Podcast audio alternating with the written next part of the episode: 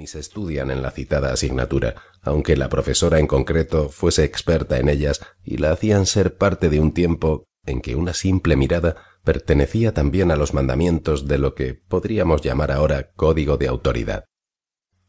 Nuestras miradas, cómplices, establecían entre dos personas un vínculo secreto que podría encuadrarse dentro de lo que se entiende como amistad, que venía a ser a fin de cuentas la relación entre Manolo y yo, y que sigue presente mientras escribo esto, por más que desde poco más allá de aquel tiempo la muerte de Manolo cortara toda posibilidad de cruzar entre nosotros más miradas de este o de cualquier tipo.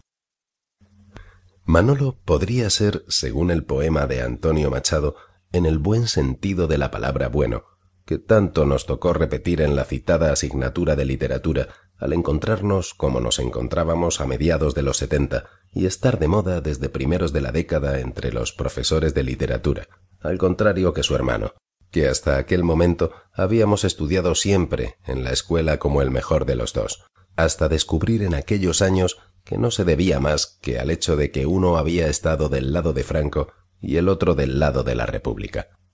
Sin olvidar, claro, que en asturiano las palabras por sí solas es raro que estén desprovistas de mal sentido, como es propio de las lenguas que no han perdido su vinculación con la tierra y el trabajo de la tierra, como también al hecho evidente de que la propia forma de ser de los asturianos lleva a dotar de dos o tres sentidos a cada palabra,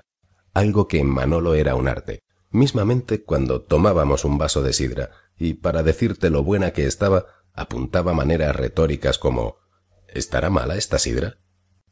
Con lo que, cuando fue capaz de coleccionar un kilo de cintas de abrir los celofanes de las cajetillas de Winston, bajó con ellas a Ubieu y se presentó en la Diputación, que había sido el lugar donde le habían mandado preguntar, medio en serio, medio en broma, la novia del de la farmacia y el practicante de San Martín, dos de nuestra plantilla, lo bastante grandes como para ir a pedirles consejo y lo suficientemente jóvenes como para atrevernos a pedírselo.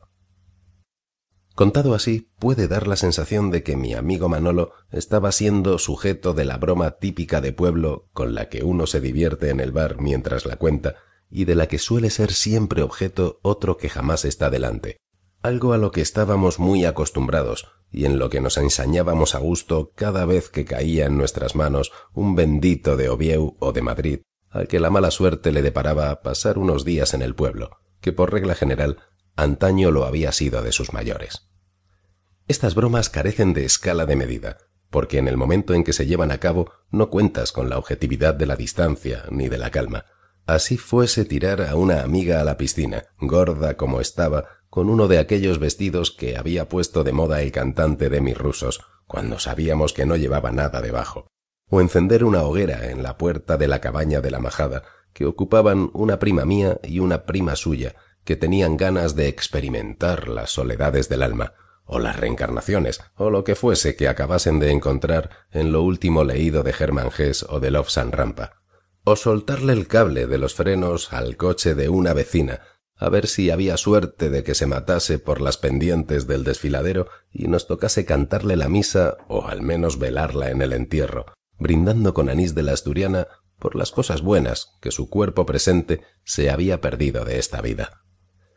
hechos estos de los que nunca nos arrepentimos, porque nunca entendimos que hubiese nada en ellos de qué arrepentirse, al ser propios de la escuela de adaptación a la vida que eran aquellos pueblos entonces, y a los que deben de estarle muy agradecidos los pobres benditos que pasaron por ella, y en la que la mayoría de las veces también, gracias a ella, perdieron su condición de benditos.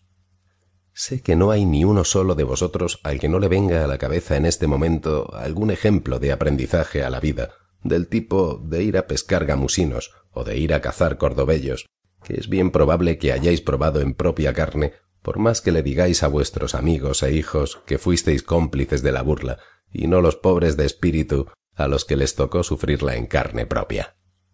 La más típica nuestra nada tenía que ver con gamusinos ni con cordobellos, y podréis comprobar cómo el ejemplo es magnífico por educativo, porque no recuerdo que se haya dado el caso entre los benditos que la sufrieron que no la hayan relatado en primera persona que hubiesen sido ellos los que la habían sufrido, lo que es más que prueba evidente de su valor humano, o como entonces se decía, ejemplarizante. A Manolo le gustaba